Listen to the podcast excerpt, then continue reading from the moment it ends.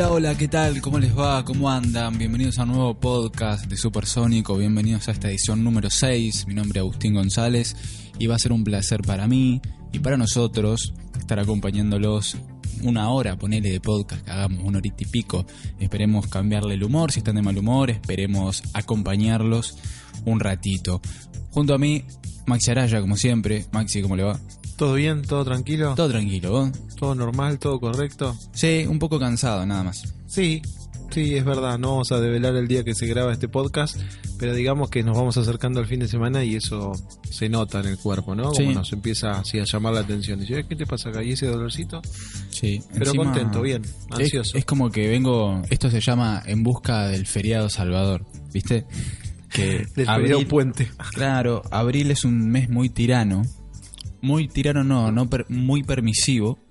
Y mayo es muy tirano, porque encima este mayo toca 25 sábado. Muy felices las personas que trabajan los sábados, pero Es verdad. ¿Por qué? Son esos feriados inamovibles para... nada, y encima Oh, que no sea malo. antes se movían, ahora ya no tanto. Bueno, ¿vos cómo estás? ¿Cómo te trató la semana? Bien, bien, bien, bien. Una semana, digamos, rutinaria, se podría decir, con algunas dolencias, con el principio de, de, de la nueva terapia, de la kinesiología. ¿Estás yendo al kinesiólogo? Empecé, sí, o sea, cada un tiempo me dan 10 sesiones porque la espalda me asesina y me informó un par de cosas. Esto no le va a importar a nadie, ¿no? Pero no importa. Eh, Eh, así después lo recuerdo si es que estoy mejor o peor de la espalda. Como que di en la tecla, digamos. Como que encontré una persona que se nota que es profesional en lo que hace. está. Porque ya he pasado por dos, tres más o menos kinesiólogos. ¿Y qué pasaba? Yo notaba que las sesiones, yo tengo un lumbalgia supuestamente, no es lo que me dijeron siempre, que esto del otro. Iba, es una sesión donde mitad te dan electricidad, ¿viste? Electrodo en la espalda, y la otra mitad te hacen hacer algunos ejercicios. Pero este chabón fue más allá, porque primero, la electricidad más fuerte, ¿bien? Más fuerte, como, y bien como puntualizado en la parte donde me dolía, digamos, que es el, el lado izquierdo. De Esto hecho, es un podcast para jubilados. sí, sí, este, este es el nuevo podcast del PAMI, digamos. Vamos a resumirlo muy rápido. Y me explicó lo que tengo, porque eso me mató. Cuando yo Ah, llego me dice, bueno, discúlpame, sí. ¿vos sabés qué es lo que tenés? ¿Te explicaron qué es lo que tenés? Hermoso. Sí, mirá, un abrazo. me dijeron que tengo lumbalgia, que tengo un problema en la espalda, pero nunca fueron muy específicos. Bueno, vení para acá. Me muestra un dibujo, trae unas vértebras de plástico y me empezó a mostrar. Nosotros en la columna entre las vértebras tenemos los famosos discos, ¿viste? Que te dice, ay, te agarraste hernia disco. Bueno, si el disco se aplasta, vértebra con vértebra tocan, ahí se produce una hernia de disco. Bueno, yo tengo la vértebra para un lado, digamos, apretando la mitad del pati, digamos. Ahí. ¿Me entendés? Sí, Porque sí. él me dice, esto es como si fuese una hamburguesa y, y vos te pasaste y la apretaste mucho y te salió la carnecita para el costado. Bastante gráfico el muchacho. Sí. Hasta ahí venía todo más o menos bien. Me dice, ¿sabes ¿sabe cómo se llama, cómo se denomina esta patología? Me dice, el dolor del suicidio. Me dice. Así me la tiró. ¿Cómo? El dolor del suicidio. Esto llega a un punto que si vos no haces un par de cosas que yo te voy a decir, se empiezan a hacer todas las, las vértebras igual y pedís o que te operen o que te maten. Corta. Bien, hermosa forma de arrancar este podcast. Hermoso, ¿no? Eh, operación o, o muerte, una de esas dos cosas te se puede quedan llamar, para el día se de puede hoy. llamar en un par de meses si Este, sigue este formato. Hermoso, bueno, bien. Eh, aprovechamos para mandar un saludo, o sea, mandar un saludo, medio irrisorio el saludo, pero bueno, estamos solos eh, en los micrófonos el día de hoy, como siempre, Guido Barbero en Operación y Puesta al Aire. Eh, pero bueno, Juan y Ivana no están, están, andás a saber en dónde. Eh, te voy a corregir algo porque ya tenemos gente que nos escucha Sí. y me dice, ¿por qué operación y puesta al Ah, aire? Si operación ya no hay más al aire. aire, no, claro, sí. Bueno, es que La operación, costumbre. operación técnica. Ahí va. Listo, me Bien. gusta. el, sí, el sí. título, todo para que estudió. Eh, Eh, sí. está perfecto. Bueno, Guide, Juan y no vino por razones de, de trámites, que tuvo que volverse a su bahía. ¿Y dónde tenía que renovar el carnet? Claro, Ah, tenía que hacer ese trámite. Y Ivana, bueno, no sabemos de su paradero, estamos un poco preocupados. Debe estar trabajando igual. Debe estar trabajando. Sí, sí. Pero bueno, como sabemos que este podcast se sube todos los miércoles a las 8 y él inmediatamente lo va a escuchar, se va a enterar de los saludos, todo como una semana después. Estamos en nuestras redes sociales, Supersónico Rock, tanto en Facebook como en Instagram. Tenemos un canal de YouTube donde no solo se sube este podcast, también se suben algunos otros contenidos que vamos dando, eh, las especias, las variedades, los bonus tracks. Y eh, ahora estamos en Spotify también. Es Estamos en verdad, Spotify. Spotify. Nos volvimos call. Así que es una buena manera de escucharnos ahí de la aplicación. Es re cómodo. Te lo podés bajar para escucharlo también cuando tengas ganas. Si tenés premium y si sos pobre, no. Pero no importa, lo podés escuchar. Así que no sé. Si está escuchando, de alguna forma llegó hasta acá. Pero te brindamos distintas. Sí. El Distintas Spotify plataformas. web está bueno para las personas que no somos abonados al servicio. Totalmente. Pestañita ahí. Zafa, sí. ¿Cómo? no. Te que bancar una publi media. De vez en cuando una Claro, publicidad. Venís escuchando, no sé, Strokes y de repente te sale Ahora, Ron by 4. Sí. ¿Cómo es el, el tema, no? De que, de que las restricciones están para eh, los teléfonos celulares y no para las computadoras, ¿no? Como que ya no debe haber tantos usuarios de computadora, onda. A lo de PC deja. Tal cual. O sea, el mayor porcentaje, en todo está pasando eso, se está centralizando en los móviles. Claro. Bueno, ¿qué tenemos para el día de hoy? Para el día de hoy vamos a estar hablando sobre robots. Bien, Hermoso. vamos a buscar una mirada distinta. O sea, te voy a plantear básicamente, primero qué es un robot, bien, como para así básico, y después vamos a ver qué te imaginas que hace un robot. Está bueno partir de las definiciones básicas primero. Bien, una definición medio Porque- inventada, digamos, porque creo no vamos a ir al diccionario a buscar robot y dice, dícese del pedazo de... No, Ah, bueno. vamos a, Pero a- estaría bueno igual. a evaluar, a pensarlo. Si querés la buscamos y hacemos un- una comparativa. Sí. Pero te voy a decir de mi punto de vista, porque es un robot para mí, y vos si querés me decís tu definición. Bien.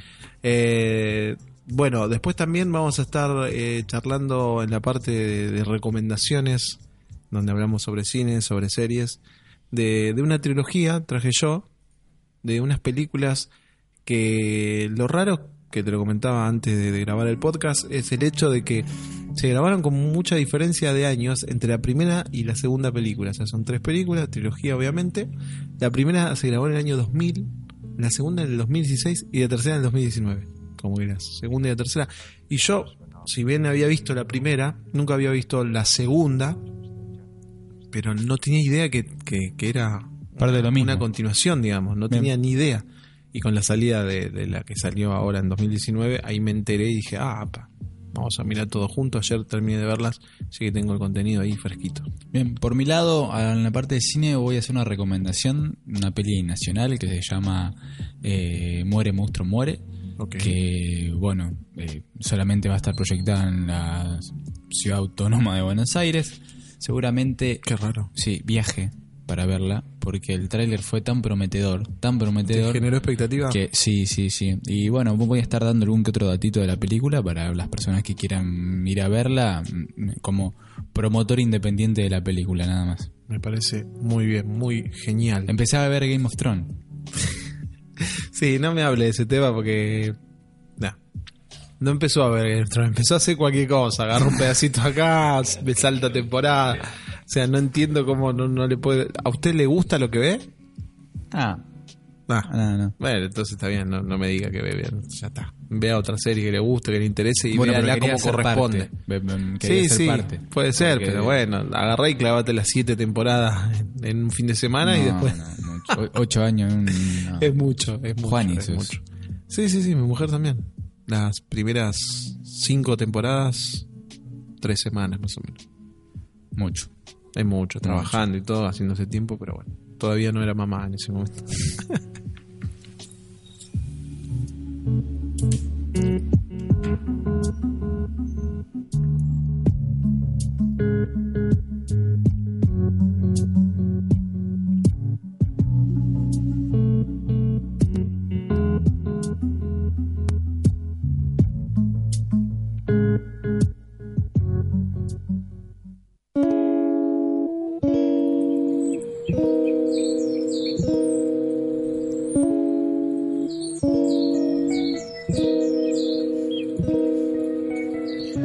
Bueno, vamos a charlar un poquito, a debatir un poco sobre, sobre robots. Si bien en otros episodios estuvimos hablando un poco sobre inteligencia artificial, algo que está creciendo constantemente y en el que parece que se va a centrar el futuro de la evolución de la humanidad. Primero digo, pensar un poco el concepto, ¿no? De robot.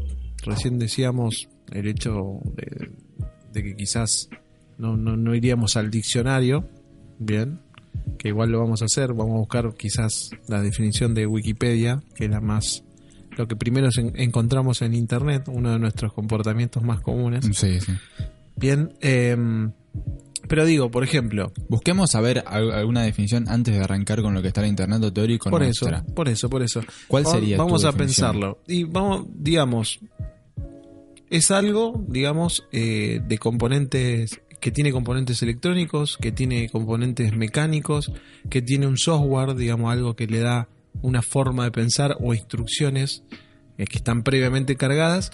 Y digo, ¿qué lo diferencia de, suponete, no sé, eh, un lavarropa, un secarropa? O sea que vos, por ejemplo, a ese tipo de artefactos o un microondas, vos le das órdenes en el momento para que las cumpla, pero si no entra el dato, digamos, no puede hacer nada. O sea, el lavarropa está apagado, vos vas, lo prendés, le decís, che, quiero que laves tanto tiempo, o el microondas, calentarme la comida, descongelarlo, lo que sea, hace la tarea y listo, perfecto.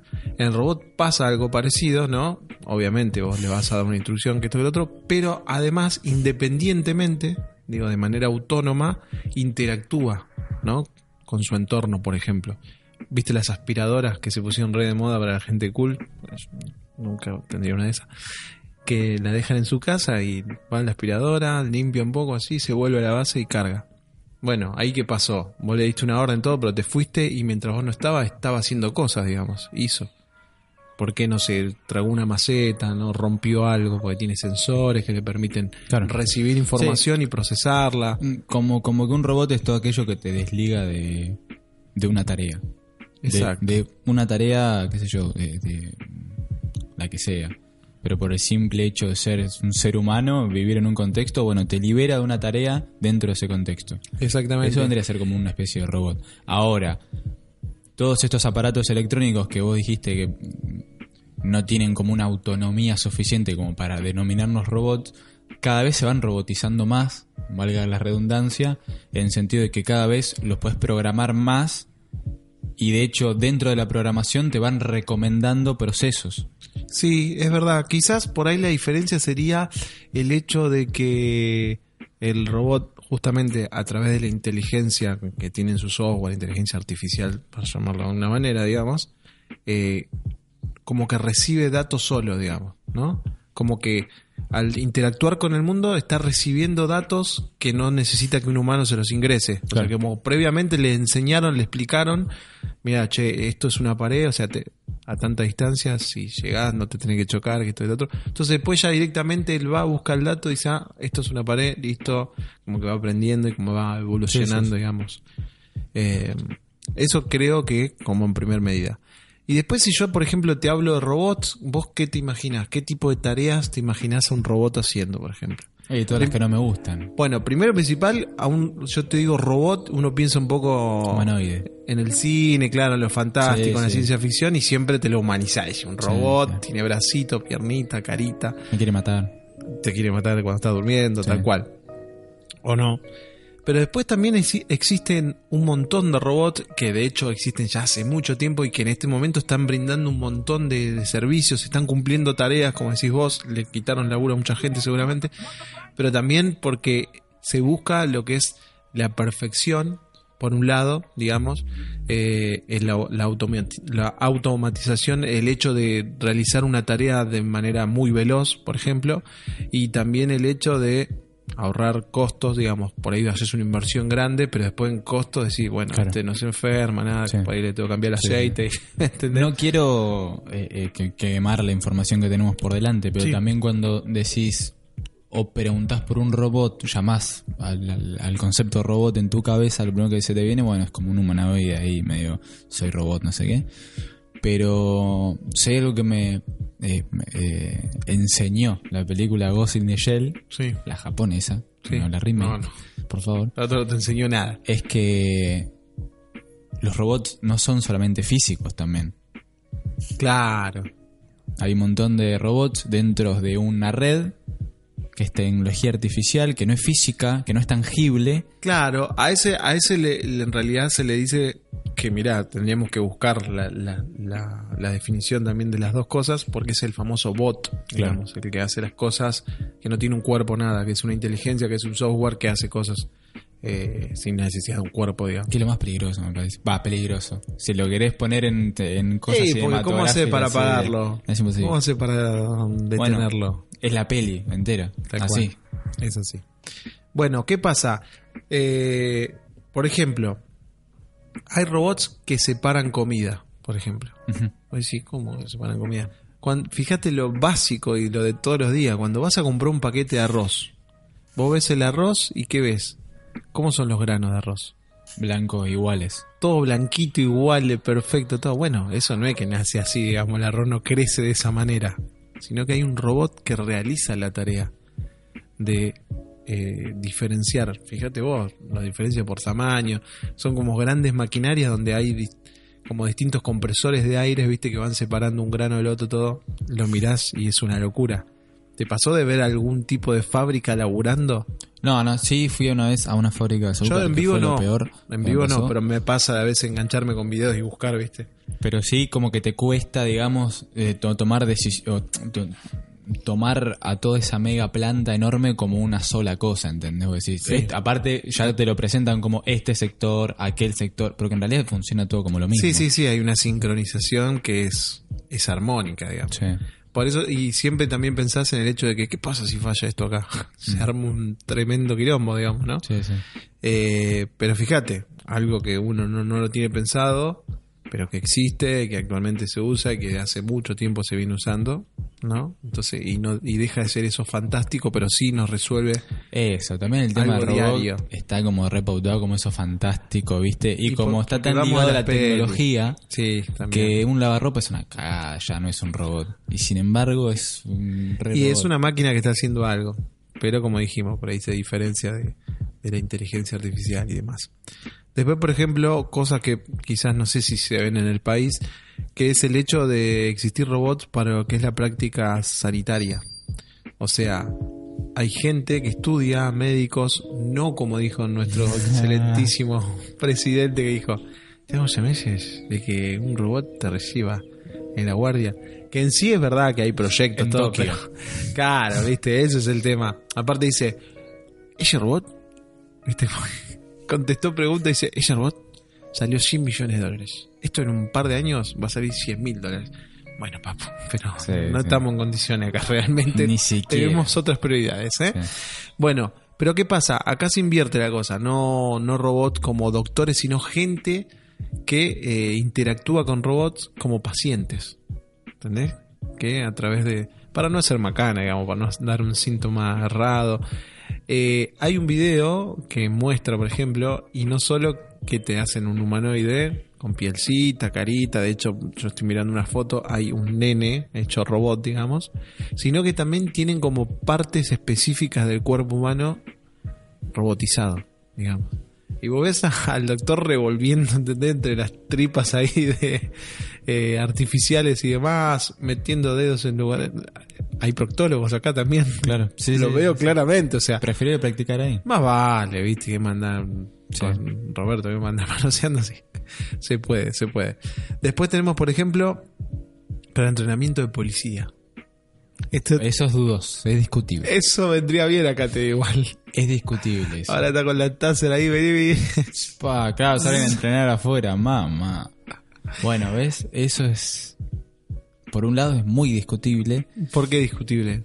Y porque... Como decís, la, fuerza que le vas a ejercer a un robot no podés hacerlo después a un humano. Y aparte estás practicando, estás saliendo derecho a matar personas, porque quiera o no la práctica policial de meter un tiro, de, de, de- no sé, qué sé yo. Puede ser, puede ser, pero bueno. que pensemos en el buen uso, ¿no? Y en, en el cual el, el contexto ideal donde la policía puede usar sus armas. Es difícil, Max. Guido dice no, imposible. Sí, sí, no, no. Con su cara le dice todo. Pero bueno. Pero también a la vez tener, los, los que sí nos imaginamos apenas pensás en la policía de las películas, lo que te desactivan bombas. Esos son re efectivos. Ah, esos Eh, robots. te va a buscar el robotito, ¿viste? Claro, parece, sí, claro, eso sí. Que lo veo más ligado a lo que son los bomberos y eso a que la policía en sí. Claro, a más de, de rescates y todo ese tipo de cosas. Eh, después, este me sorprendió. Mm. Por ejemplo, hay muchos, eh, muchos eh, remedios, muchos antídotos que cómo se hacen, digamos. ¿Cómo se llega a la cura? Digamos, Y con el mismo agente patógeno. Claro, o el veneno. Claro, está bien, está bien, como, como el, ¿no? Sí. Como la bacteria o lo que sea, pero como el veneno. Y hay robots que básicamente lo usan para eso, para extraer venenos de distintos animales. Ah, es bueno. es muy bueno, pues yo agarro una cobra y voy a cobrar, ¿viste? Es como, ¿Me entendés? claro, o como las personas que van a sacar el, la miel. Ah, Claro, vos decís, oh, un humano tiene que seguir haciendo eso, pobre tipo. Pobre chavo. Está ahí Osvaldo de Alberto, ¿me entendés? Con todas las cositas sacando. y, ¡Ay, viene la abeja! No, tengo el traje, no pasa nada. ¡Uy, se me metió una! ¡Uy! Que es muy poco efectivo ese traje, ¿viste? Como un animal, un animal, che. Un bichito tan mi- chiquitito. Dale, se te va a meter por un lado. Y lo que duele, si te pica. Sí, encima soy si alérgico. sos, ¿Sos alérgico? Sí, me, me hincho enseguida. ¿Te podés morir si te pican muchas? No, no, no a ese nivel. Pero, va, no sé, creo que no. Te iba a amenazar. Una sola vez me picó una y se me hinchó mucho el pie. Y después tenés, tenés eh, algo que es muy imaginable, que son, por ejemplo, los que eh, inspeccionan las alcantarillas y todo eso, buscando. De hecho, por ejemplo, Bueno, hoy en día los que van abajo del agua, los que van a la luna. Bueno, la otra vez que estuvo hablando Juan y lo del océano, Sí. Mandan también robots ahí. Bueno, Marte, eso ni hablemos, eso estaría para un día. Pasa que el especialista en eso es Juan. y Mm. estaría bueno para tratarlo ese tema. Y después también con esto del comercio electrónico, Amazon, por ejemplo, tiene grandes eh, almacenes donde tiene todo robotizado. O sea, tiene la gente que clasifica las cosas, pero después el movimiento de la mercadería lo ves y es la sinfónica. Es increíble cómo van moviéndose para un lado y para el otro y eso logra que, que bueno, se alcancen unos estándares que si fuera toda gente ni en pedo Che, explica- podría mover tanta cantidad de mercadería. No en quiero ponerte en aprietos zarpados, Sí. pero el argentino promedio Sí, está tan mercado libretizado Sí. que Amazon, pero no tiene ni, con- ni, ni noción el, el mercado que abarca Amazon. Amazon es como un mercado libre muy mega global llegado a nivel mundial, tal Claro. cual. Para que te des una idea, cuando el dólar no se había ido al Joraca de acá, Sí. eh, por ejemplo, un amigo compró un monitor, lo compró en Inglaterra. Sí. Y a mí me pareció increíble el recorrido que hizo. Porque, viste, de Inglaterra pasó por otros países de Europa, saltó el charco, digamos, saltó el océano, se fue a Estados Unidos, de Estados Unidos bajó a, a México, de México bajó a Brasil, de Brasil bajó a Chile y de ahí llegó a Argentina. Una locura. Y, y un costo ínfimo de envío y, y le salía más barato, o sea, en ese momento el monitor acá salía 12 mil pesos y él lo pagó 8 mil pesos y vino desde Inglaterra. Claro, sí, sí, entiendo. Para que te des una idea, digamos, ¿no? De, de la dimensión Hoy que por tiene. hoy no es rentable para nadie que en Argentina. No, lamentablemente no. Por lo menos si tu sueldo es en pesos argentinos. Y es que el de todos así. Sí. Es el de todos así. Y bueno, con, contra el euro también estamos peor todavía porque ahí se paga en euros, por ejemplo. Que siempre se termina pacificando. Pero sí, por eso, de hecho, Amazon supuestamente iba a venir a instalarse en Argentina y Mercado Libre no quiso saber nada. Habló, no sé, habló con el gobierno y dijo, no, ¿qué, qué pasa? Que con Mercado Libre hay todo un tema que, bueno, justo hoy no, no vamos a tratar eso, pero eh, tiene unos quilombos bárbaros, digamos.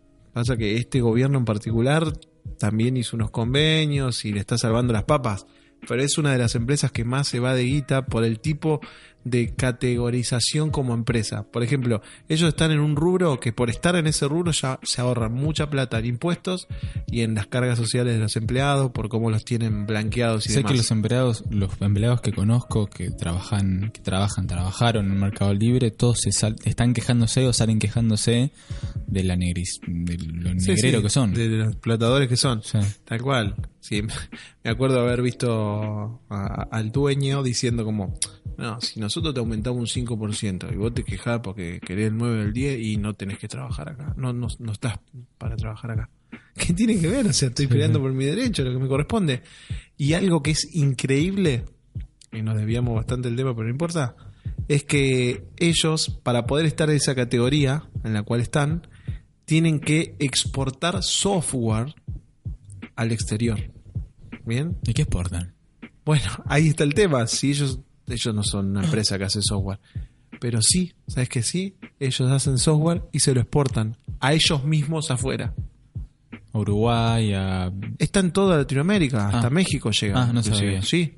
Eh, Uruguay, Chile, Colombia, eh, no sé si Venezuela ahora con el lío que hay están, pero están en todos lados. Sí, de hecho nosotros hacemos el ejercicio de poner Mercado Libre, eh, pero te vas al, al punto com, digamos, Sí. eh, que lo hago rápidamente. Sí, sí, tranqui. Esto es aire de, de podcast. Fíjate, mirá, Argentina, Bolivia, Brasil, Chile, Colombia, Costa Rica, República Dominicana, Ecuador, Guatemala, Honduras, México, Nicaragua, Panamá, Paraguay, Perú, Salvador, Uruguay y Venezuela. mirá. Claro, terrible empresa. Hoy en día es la empresa más grande de, de tecnología en, en la República Argentina. Es, es lo que nos representa en el mundo, ¿entendés? Claro. Con una val- valorización en, en- en- en el mercado, en, bolsa de unos 29 mil millones de dólares. Una cosa, pero abismal. Mirá, no, no estaba tan interiorizado en tema Sí, Mercado Libre. sí, sí, sí. Sí sabía la diferencia abismal que hay entre Mercado Libre y Amazon. Imagínate lo que debe ser Amazon entonces. Sí, bueno, Amazon está entre las primeras, creo que tres empresas más grandes a nivel mundial. Claro. O sea, es muy grande. Así que bueno. Que tiene robots en sus fábricas. Claro, de- como cerrando un poco y Sí. volviendo, sí, tal cual. Ellos son también los que están impulsando poder distribuir productos con drones. Tienen un montón de proyectos. Porque viste que van generando tanta plata que después no saben qué hacer. Tiene, la, tiene la plataforma de videojuegos Twitch, es de ellos también. Ah, listo, bueno. Sí, Listo. eso otro día si quieres te cuento. Dale.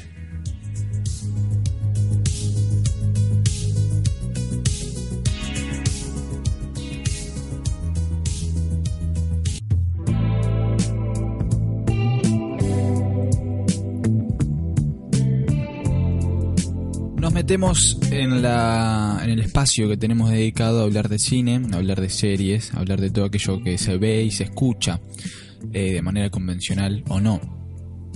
Para comenzar, tengo una recomendación para hacerles eh, de una película nacional. Solamente vi el tráiler, ¿sí? se estrenó el 9 de mayo, claramente de este año. Todavía está en cartelera de algunos cines, no está en todo el conurbano, no está en todo el país lamentablemente, solamente se proyecta en Capital, por lo que estuve viendo hasta el momento. Eh, la película se llama Muere, monstruo, muere.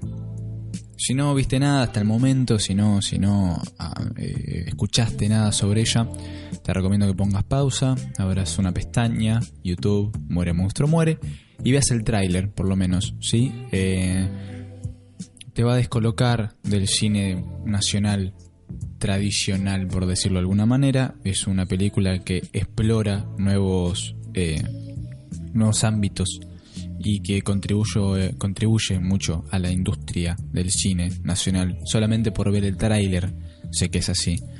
Este es una película que está dirigida por Alejandro Fadel, que también la dirigió él. Eh, bueno, está clasificada para mayores de 13 años porque ya vas a ver, este, es, algo fuerte. Al pie de los Andes Nevados, Cruz, un oficial de policía rural, investiga el hallazgo del cuerpo de una mujer desaparecida. No será la única. Cruz es amante de Francisca, esposa de David, quien es acusado de los crímenes enviado a un hospital psiquiátrico. ¿sí? Eh, desde el hospital psiquiátrico y fuera también empiezan como las investigaciones de los cuerpos y las teorías del personaje principal siempre van en pos de que van a ir apareciendo nuevos cuerpos hasta que encuentren al, entre comillas, monstruo. Eh, eso es lo que deja ver el tráiler. Lo vuelvo a recomendar, mírenlo y si tienen la posibilidad de ir, vayan al cine a verla. Vayan al cine a hacer cualquier cosa, ¿no? Pero bueno, si pueden ir a ver esta película, mejor todavía. Y si la ven, nos comentan qué les pareció. Excelente, me lo hiciste ver, me lo hiciste ver me sorprendió Sé realmente. que no irías a verla. No, no sé si en el cine, igual, pero no por una cuestión de que sea argentina ni nada, sino que me dio bastante miedito. No, por eso te digo. Pero pero sí, me sorprendió. ¿Fuiste a Un- ver Yo soy muy, muy prejuicioso, sí, fui, fui. Y ya te enteraste que se murieron todos los que se tenían que morir. Mm, Sí, no, no spoileé, por, viste, por ahí escuchan antes, Bueno. todavía no fueron a verla. No, Ah. no está bueno, si querés fuera de fuera del podcast lo charlamos. ¿Terminó bien para vos? Y sí, está, está, está bien, está muy bien. Está. Es muy buena la película. Me encantó que tiene muchas referencias a otras películas. Hay un laburo, o sea, vos decís, dura tres horas, decís, oh, tres horas, y no para, pa, pa, pa, pa, todo el tiempo. Está muy bien. Todo lo contrario a la última temporada de Game of Thrones, no importa. Bueno, Así es. Bueno, antes de. Primero decirte justamente de ese tema en particular. Hubo un lío bárbaro porque dice como que tomó las, las, sal- las salas de cine de casi todo el país. O sea, como que desbordó de ah, funciones, sí, digamos. sí, sí. Como que no sé, en Argentina hay 1100 salas, ponele, y en 900 estaba Avengers. O sea, como comiéndose todo. Porque, por lo que tengo entendido, hay como una ley que ampara al cine nacional y siempre Sí. tiene que haber películas. Eh, esta que recién acabas de comentar, eh, ¿por, por qué no está en otro? ¿Se sabe por qué? Por ¿No los está? Avengers. ¿También? Nada, me muero. No, era, no. buenísima la Eh, relación. Porque no, no parece una producción chica ni nada. Claro. No, no, sí. Lo que pasa es que eh, o quizás justamente... hacen una prueba y después No, no creo. No creo porque la semana de estreno o los días de estreno puede ser que después se difunda o pase por distintos espacios Inca, que también era la función de los espacios Incas que están cerrados ahora. Pero bueno, es una de las cosas que trata de, de, de prevenir o de evitar el Instituto Nacional de Cine y Artes Audiovisuales que 900 salas en el país tengan una película y una película nacional tenga solamente cuatro cines de proyección. Claro, es una locura. No es que no van a proyectar a Avengers, pero sí tener un- algún tipo de prioridad o pensar otro tipo de difusión. Que hoy por hoy, a ver Maxi, hoy por hoy, capaz eh, eh, me va a pesar esto que voy a decir, pero celebro que la gente vaya al cine a ver Avengers, que vaya al cine, el acto de ir al cine, de ver una cola en el cine. ¿Qué sé yo? ¿Hace cuánto no vi una cola en el cine? Sí. Y es que está carísima la entrada Sí, del cine. Pero muy cara. Y ahora se abrió una sala 4D en la Ciudad de La Plata, ¿viste? Ujú. 520 y 260 los miércoles. No sé esa experiencia. Hay un 2, 260 hay que ir. Mm. ¿Cómo no sabes? No sé si me gusta. Ah, no sa- no sabes si- sé. No sé si me gusta. O sea, el tema es. Si va a ser como el 3D. No, Negativo. claro, el tema es así. Yo todavía no fui, no viví la experiencia en primera persona, pero tengo un compañero de laburo que fue. Y bueno, cometió un error gravísimo que fue comprar comida. Compró nachos para comer en un 4D. No, man, no, no va con eso. Porque ¿qué pasa? Vos tenés, obviamente, la experiencia 3D, se ve con lentes. Que eso es verdad lo que decís, porque el 3D es una de las grandes mentiras de esta sociedad. O sea, nos engañaron toda la vida. Vos vas a ver una película y siempre están mejores los trailers, los adelantos, que la película en sí. Y como que no muchas películas están realmente 100% filmadas para el 3D. De hecho, yo creo que una de las peores películas que vi en el cine era buenísima en 3D. Que es Destino Final 4. Es una locura esa película. En 3D. O sea, esa fue mi primer película y yo dije, ah, si esto es el 3D, quiero ver todo en 3D. Después creo que la segunda que fui a ver fue Avatar y veías una cierta profundidad, pero no. no. la profundidad siempre está. claro, eso la siempre profundidad de campo siempre está. Sí. El tema lo, que- lo que uno tiene es que sobresale de la pantalla. es como el amante del cómic eh, haber leído el, Kill- el Killing Joker primero. El resto del cómic va a ser una, una, una basura. Es como película, leer los libros de Game of Thrones Final, papá. Destino final, Claro. una película de mierda y tiene Claro. el mejor 3D de, Sí. de que vi. Totalmente. Ah, vos la fuiste a ver al cine, no puedo Sí, creer. sí, sí, también la primera no película te tenía 3D. mirando esa película. Ah, la misma también. Sí, sí. Ay, qué lindo. Sí. Recuerdo los chorros de sangre saliendo de la pantalla. O hay una parte, porque esa es la de la carrera, que hay una carrera de autos. Sí. Bueno, que en una parte, no sé, vuela un tornillo o un destornillador y te Sí. queda clavado acá, o Sí. se está incendiando y vos ves las cenizas a tu alrededor. sí. Una locura. Hay una escena de un taladro, mamá. Claro, eso, está espectacular. Me pareció Un taladro en cierto ojo. Bueno, si tiene la posibilidad de comprarse un cine, ah, que no la van a poder volver a ver. No sé quién tiene tele 3D, por ejemplo. ¿Salió el, el- el televisor 3D? Sí, yo tuve No, uno un tiempo, ¿te acordás que mi hermano hizo refacciones en su casa y yo tuve un tele de 55 me lo prestó? Dijo, Ah. te lo dejo este fin de semana, un año lo tuve más o menos. Vio el mundial, Maxi. el- Jugamos a la Play y todo, claro. Y, y yo me acuerdo de poner videos, pero en YouTube y todo eso y se veía increíble, pero después películas no, no, no pegué muchas que estén realmente buenas. Bueno, volviendo al tema del 4D. Vos tenés la experiencia 3D y además tenés eh, la butaca que tiene movimiento, tiene vibración y después tenés Los viento. nachos en la nuca le quedan. Exacto, tenés viento y tenés agua. Creo que primero y principal la elección de la película es fundamental. La duración de la película. Porque ponerle Avenger en game tres horas, me muero muerto. O sea, ¿entendés? Pará. Iría a ver Aquaman. No te la aguantás. Claro, y todo el tiempo te ahoga, básicamente. Te digo, "Ojo". Bueno, eso no son a no importa. Eh, ¿Qué tenemos? La elección de la película, la duración de la película. Y después no vayas con expectativas muy altas. No. Anda a sorprenderte. Claro, y yo creo que hace mucho que no, que no hay películas de desastres. Yo creo que es una tecnología increíble para ir a ver un día después de mañana, el día después de mañana, por ejemplo. Esa es una buena película, digo, de desastres naturales, Claro. del fin del mundo. Guerra Esa. Mundial Z. Oh, no, pero no me gustaría que me muerdan las piernas. No, es bueno. Sale Es un tipo. "Ay, ay, ay, ay". Este- ¿Qué hace de flaco esto? 4D. Laburo de están esto. sacando la billetera. laburo de esto y después soy globo. Un bracito ese pasajito. Bueno, por eso, la elección. Triple X, no me quiero imaginar. Bueno, no importa. Eh, Era Bueno. el chiste, yo sabía que lo ibas a tirar, pero no sabía cuándo. sí, ¿no? Y, No pero cuándo. ahí esquivando. Bueno, basta. No importa.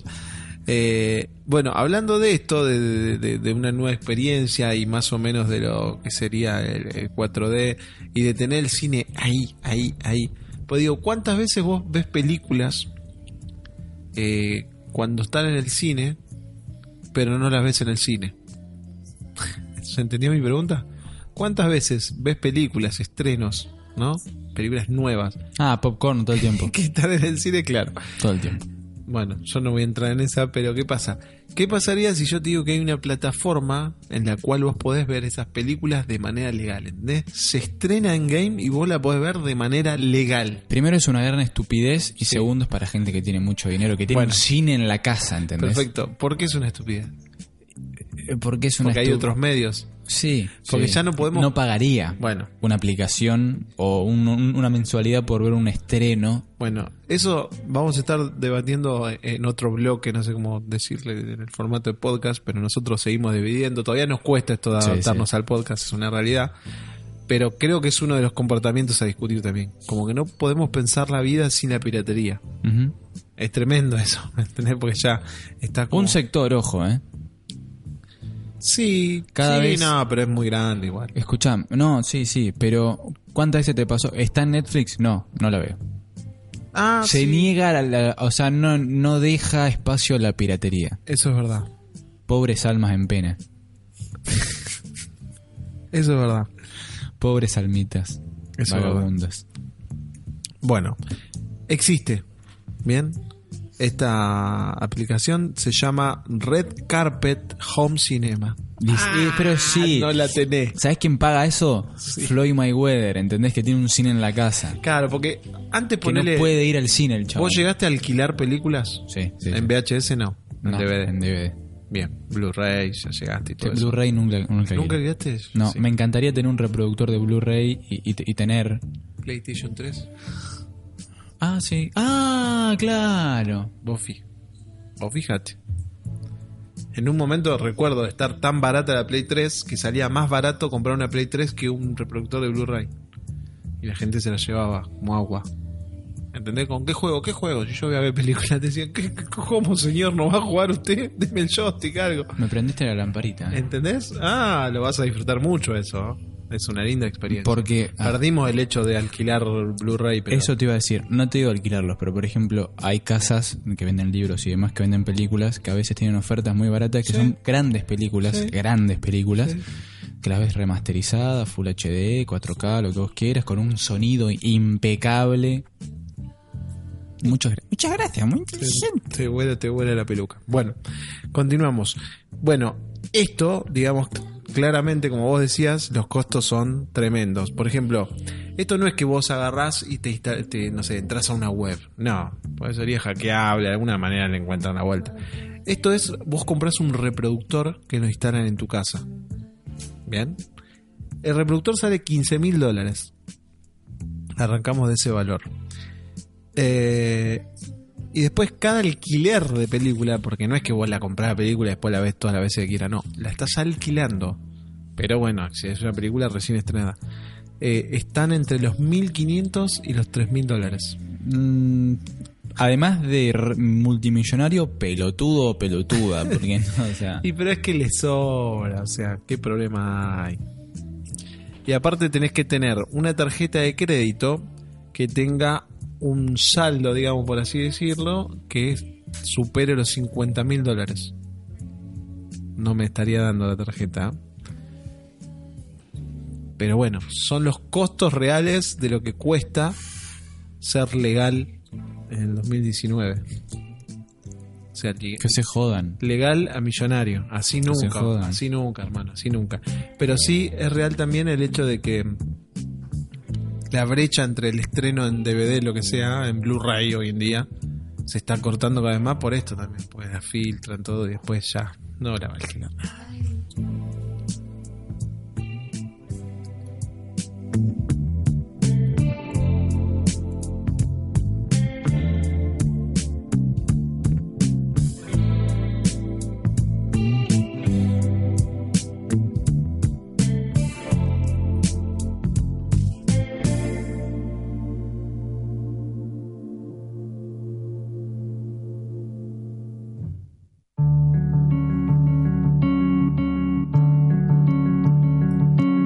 Amigos y amigas de Supersónico, muchísimas gracias por haber llegado hasta aquí. Estamos en mitad o superamos la mitad del podcast.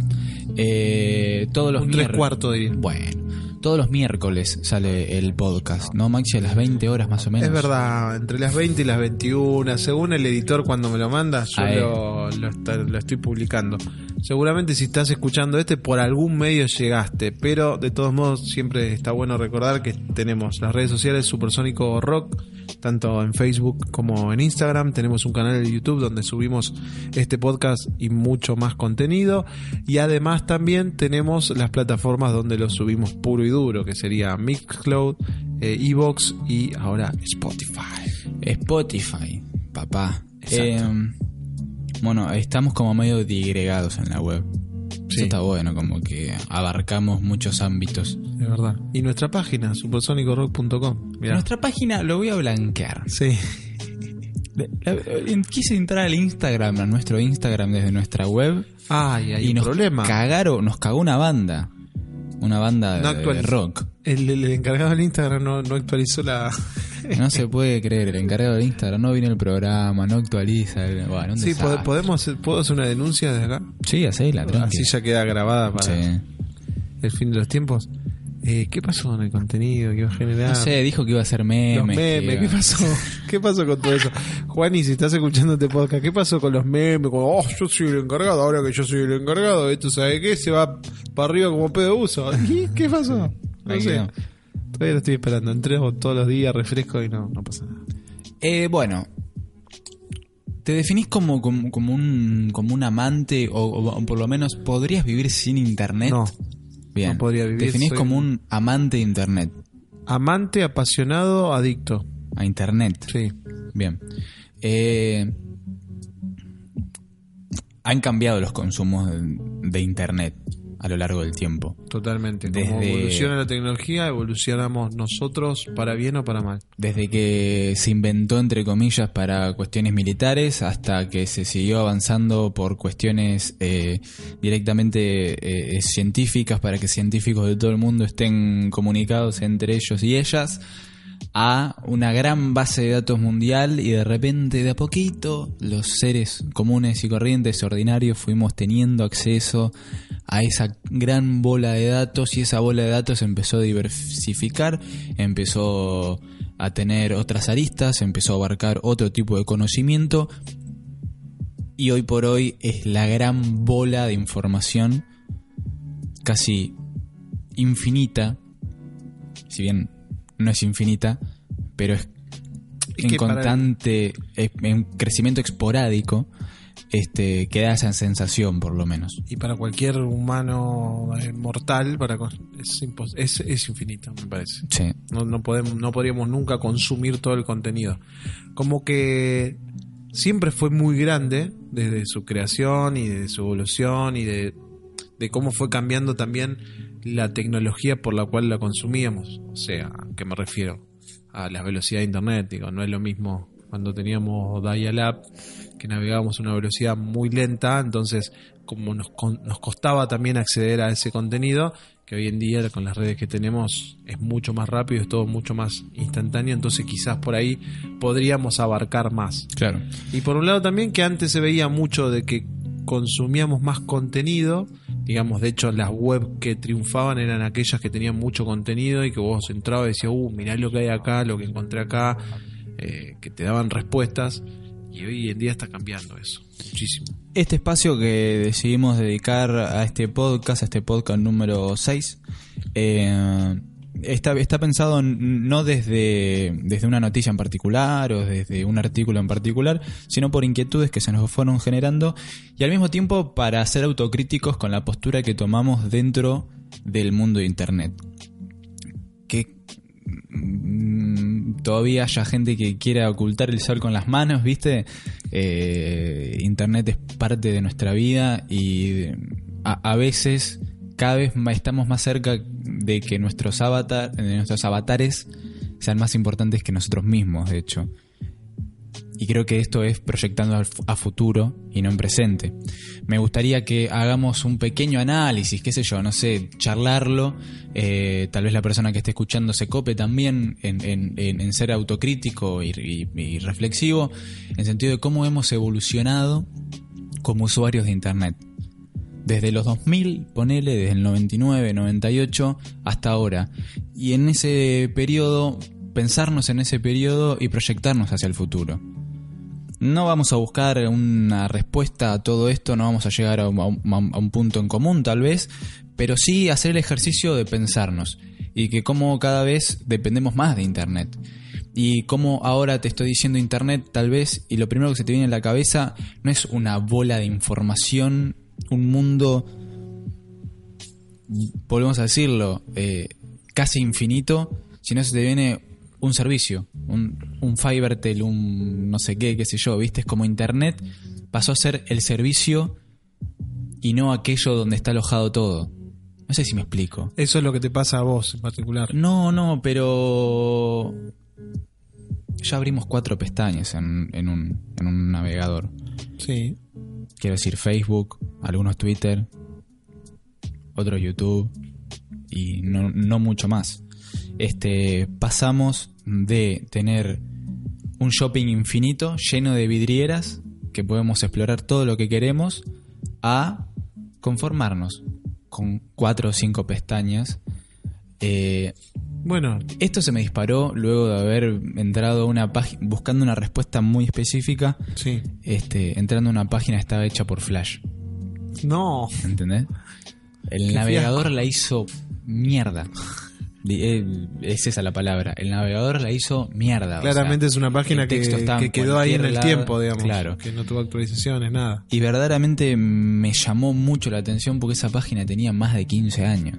Claro. Y parece que acá no pasa el tiempo, pero sí pasa el tiempo en internet. ¿viste? Bueno, yo creo que principalmente es por esto que te decía antes. El hecho de que pasamos de consumir solamente contenido, bien, de, de entrar a esos negocios, a esas vidrieras y buscar algo en concreto e irnos, a ser parte, digamos. A, a como estamos, creer estamos que en el somos parte. ¿No? Sí, en realidad sos parte activa, digamos, porque lo que haces es en este tipo de plataformas que vos nombrás, que en su mayoría son redes sociales, el contenido se genera a través de la gente, digamos. eh, gente que fue al negocio y que en vez de ir a buscar algo e irse, se quedó ahí charlando, digamos, empezó a generar eh, sus propia, su propio contenido, su propia red justamente, interactuar con otros usuarios y al mismo tiempo se empieza a generar una cantidad de información, una gran base de datos ahí adentro, donde ya, bueno, las empresas dicen, epa, ¿para qué voy a poner una web? ¿Para qué voy a hacer esto? ¿Para qué voy a hacer otro? Si están todos acá. Pasamos de eso, ¿no? Sí, a, no, ver, a ver la plataforma como servicio y es donde buscan. De hecho, hay tecnologías que vienen evolucionando un montón que tratan la big data, digamos. O sea, hay tanta cantidad de, información, es tan grande que ya se crean nuevas tecnologías para poder administrarla, digamos. Eh, luego ta- también como, como para pensarnos co- como, como personas, sino como usuarios, el cuidado que teníamos más cerca de los 2000, Sí, el miedo. miedo, Sí. un cuidado Sí. de a quién le das tus datos, con quién estás hablando, de tener cuidado, de no te pongas tu nombre. Sí. ¿La verdad es eso? No pongas tu nombre verdadero, es un nick. tal Nunca. cual. Si te encontrás con alguien, danger. Era muy peligroso. Pensate. Esas salas de chat, ¿viste? Que al mismo tiempo era todo muy era todo muy protocolar, ¿viste? Como sí, que internet tenía- tenía, eso. Tenías que generar toda una charla y llegar a un punto de confianza y de tiempo para pasarte a algo más directo, Claro. por ejemplo. Y era un comentario que tenías la sensación de que iba a caer ahí por siempre. Viste, como que tengo el recuerdo de, de estar en un foro y decir, bueno, tengo que escribirlo bien, tengo que... Y ha- han pasado 15 años o, o menos y verdaderamente es todo tan descartable. Pongo lo que quiero porque a los dos segundos va a haber una nueva publicación, va a quedar en el olvido. Pero no, igual está, sigue estando Está, ahí. se perdió esa sensación. Sí. ¿Viste? O, o, por ejemplo, imagínate eh, en, el, en el principio de todo este quilombo comprar algo por internet, poner tus datos de tarjeta Era de una locura. O sea, se la estoy dando a un hacker, asesino, vendedor de órganos. Era lo primero que pensábamos. Sí, sí. Había un desconocimiento y un miedo tremendo. De todos modos, la realidad también es que la tecnología evolucionó y que ahora hay muchas cosas que son más seguras. Pero es como una seguridad. Quiero que Maxi, Sí, de los 2000, sí, le digas, vas a comprar un teléfono celular por internet. sí. Maxi hubiese dicho, ni en, Ni en pedo. pedo. No, queda tranquilo, que la misma página te ofrece eh, seguridades o, o- o- o- o cuida la compra o te da garantía si algo pasa. Está bien, no hubiese dicho ni en pedo. No, ni en pedo. Ni en pedo. Pero también, bueno, eso es porque es como todo, digo. Uno va confiando cuando eh, se logra adquirir, o sea, el sitio, la plataforma logra tener un prestigio, digamos. O básicamente es el boca en boca, o sea, la experiencia de otro, digo. Si Sí. yo conozco 10 personas que compraron y no les pasó nada, bueno, ya tengo más probabilidad de que me salga bien la cosa. Pero en ese momento, como nadie lo hacía, tampoco te daba para hacerlo. Decías, no, imposible, yo no voy a hacer eso. Claro. Después, por otro lado, el comportamiento que vos decías, el hecho adicto, no nos damos cuenta de que nos levantamos hasta que nos acostamos. De hecho, estuve viendo que poner el, iPhone, yo no sé en los modelos, porque sé que Android también trae, viene una función que vos lo que puedes hacer es controlar cuánto tiempo pasás mirando la pantalla, cuánto uso de pantalla tenés. Eso sería interesante. De hacer una prueba una semana, seguir comportándonos de la misma manera que venimos y sacar las conclusiones de un podcast a otro, ¿qué, qué pasó? Sí, sí. Te das Este, cuenta de todo el tiempo que perdés. Eh, la sensación que me da Internet hoy por hoy, así de general, es que hay empresas que se van transformando en monopólicas, eh, que tienen muchísimo contenido de nosotros, tanto individual como en forma en bloque de países, como en forma de bloque continentales, y cómo las masas se van comportando. Y hay sitios que han quedado en el olvido que como no se parecen al anterior o como no se parecen o como no me hallo no lo exploro. ¿Me explico? Digo, Facebook tiene historia, tiene me gusta, tiene publicación de fotos, de video. Instagram tiene historia, tiene publicación. Snapchat tiene historia, tiene Bueno, pero eso WhatsApp. también... Eso estamos hablando de empresas monopólicas que empiezan a generar como, ¿no? Un eh, híbrido. Claro, empiezan a generar como un domo y se van a quedar todos acá, todos conformes, todos calentitos, estén acá.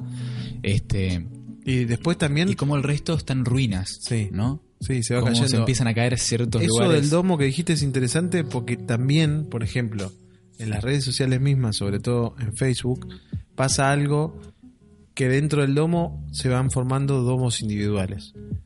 Porque la tecnología, el algoritmo, digamos, que, que te machea noticias, que te muestra cosas y demás, te va armando tu mundo feliz, para decirlo de alguna manera. O sea, las cosas que a vos te gustan, las cosas con las que vos interactúas, te las muestra y todo lo feo no. Porque ¿qué quieren? Quieren que vos estés ahí, consumiendo, mirando, interesándote. Basta leer eh, lo, lo, lo, lo- A ver, ¿cómo, cómo decirlo?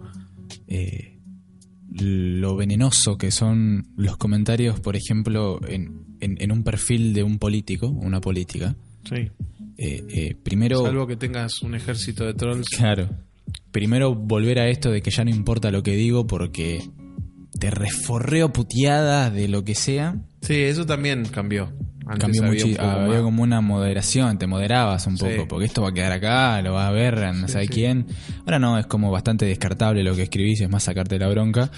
Y después eso, ¿no? Como, como lo, lo, lo verborrágico.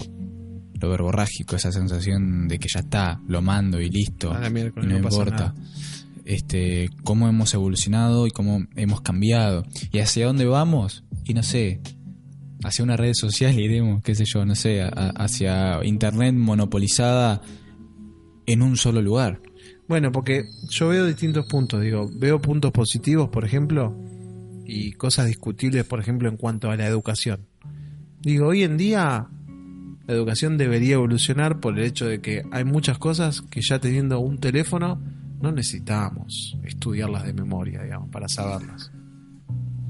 En serio, porque digo, se podría hacer a través de la educación más específico y tratar de buscar la vocación de cada uno o orientar, orientar, ¿entendés? Buscar el lado que, no sé, que a la persona le guste, al chico, al adolescente, lo que sea, en vez de matarlo con cosas que quizás ya es así, o sea, estamos buscando cualquier respuesta que qué pasa, tampoco sabemos si todo lo que está en internet es bueno, digamos, o si es la respuesta correcta, pero sí es un gran, una gran base de datos, un gran banco de información que tenemos todo ahí, a mano, instantáneo.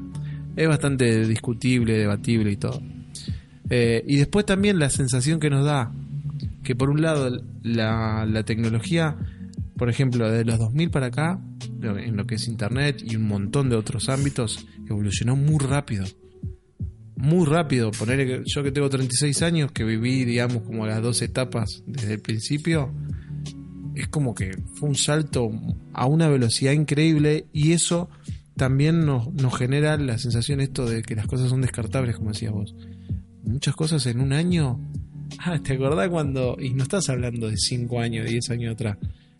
Pero como que está en constante movimiento y si no triunfa y si no le va bien, chau, listo, se descartó, quedó ahí en el olvido. Si no evolucionó, si no se adaptó. Vos pensás en todos los cambios que tuvo y todas las cosas que incluyeron estas redes sociales que vos. A ver, Facebook es el claro ejemplo. Es una empresa que está hace 8 años, 9 años, De 2008, si no me equivoco. ponele, un poquito menos. este, un poco más de 10 años o Sí, cerca de sí, 10 sí, años. Y pasó de un posteo de una foto y comentarios a de repente, bueno, vamos a poner un chat. El chat funcionó.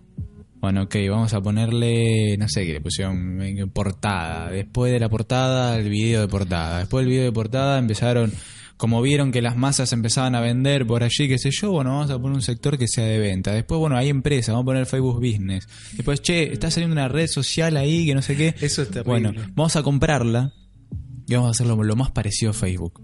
Para que el usuario migre de Facebook a Instagram y no se vaya a otro lugar. Claro. Que se sienta el usuario de Facebook, se sienta cómodo en Instagram y migre, que la, que, la migración sea entre, en- entre cosas nuestras. Bueno, y A la- Snapchat, a la por ejemplo, WhatsApp. Bueno, en Snapchat porque se lo comió Instagram. pero mal. O sea, le robaron por la cara, hicieron lo mismo, empezaron a meter filtros, y chao, lo limpiaron. Ahora creo que revivió un poquito, pues sacó unos filtros nuevos, no sé, están hinchando con que te hace viejo, te hace joven, no sé. Más allá de la película. red social, eh, entender que, que el, el moderador de la información por, eh, no sé, número uno, Sí. que es Google, cómo es- ha hecho el mundo un lugar mejor y ha hecho el mundo el peor lugar de la historia, porque Internet pasó de un lugar platafórmico, no sé cómo llamarlo, de plataforma, a ser como dice Juan y todo lo contrario, un lugar que tiene mucha forma, en donde que donde la información no es lo que vale, el contenido no es lo que vale, sino lo que vale es que la tengas, es que pagues el Google AdWords, Ah, sí, sí, sí. sí. ya no importa el contenido. Verdaderamente no importa el contenido. Claro. Que era lo que por ahí le daba validez a un sitio más cerca de los 2000. El contenido, el que te sientas identificado con el contenido. No, ahora es más que nada imposición. Imposición y cómo las masas se van moviendo dentro de un navegador Google que maneja Internet como tiene ganas. Claro, por eso pasa de que hay pocas ideas que triunfen realmente. Porque o desaparece antes de ser exitosas, o las compran, o las copian y las matan, o básicamente no, las, no llegas a verlas nunca. Digamos, no es un boom porque sí. Si bien estamos en una época donde vos te enterás cualquier cosa en cualquier momento, que pasa en cualquier parte del mundo, también pasa esto. Que tenés filtros, que uno pensás que no existe. ¿Entendés? Es como cuando, no sé, si, si acá, por ejemplo, se quisieran poner en Ortivas, digamos, en Argentina, y te dicen, bueno, no quiero que descarguen más eh, películas piratas. Y aunque no lo creamos, lo pueden hacer. Eh, se puede lograr, digamos. Obviamente que siempre va a haber la gente más grosa, inteligente, que le busque la vuelta. Pero se pueden cerrar las canillas, digamos, Sí, ¿viste? sí. Imagino que como al mundo lo manejan... Porque eso también, Internet era un lugar subversivo, ¿no? Donde te encontrabas con personas que no estaban muy de acuerdo con los que los rodeaba físicamente, entonces encontraban un espacio ahí como de entendimiento con otras personas y un lugar medio como oculto, en las tinieblas, qué sé yo. Ahora todo eso está ahí y no solo lo monopólico está en la política, lo monopólico está en lo económico, sino que lo monopólico también empezó a pasar a Internet. Y creo que vamos camino a eso, a una empresa monopólica con todos los datos, que estemos todos felices ahí adentro. Sí, ya estamos. Google abarca un montón, eh, Facebook abarca otro montón, o sea, hay, hay muchas empresas que ya lo tienen bastante capitalizado, digamos. Claro. Como que nos, nos, nos van llevando para donde ellos quieren, realmente.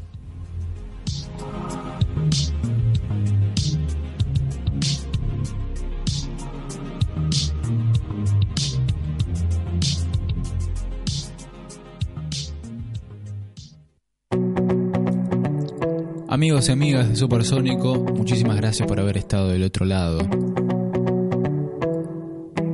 Serán bienvenidos cuando tengan ganas. Esto es un...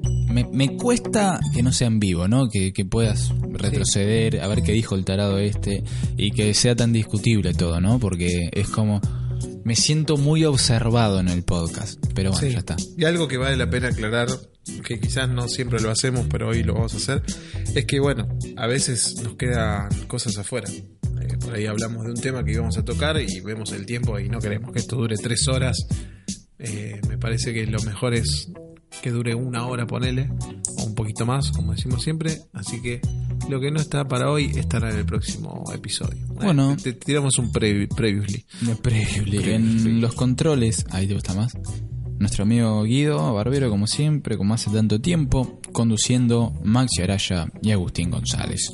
Nos volvemos a encontrar eh, la próxima, cuando sea que sea.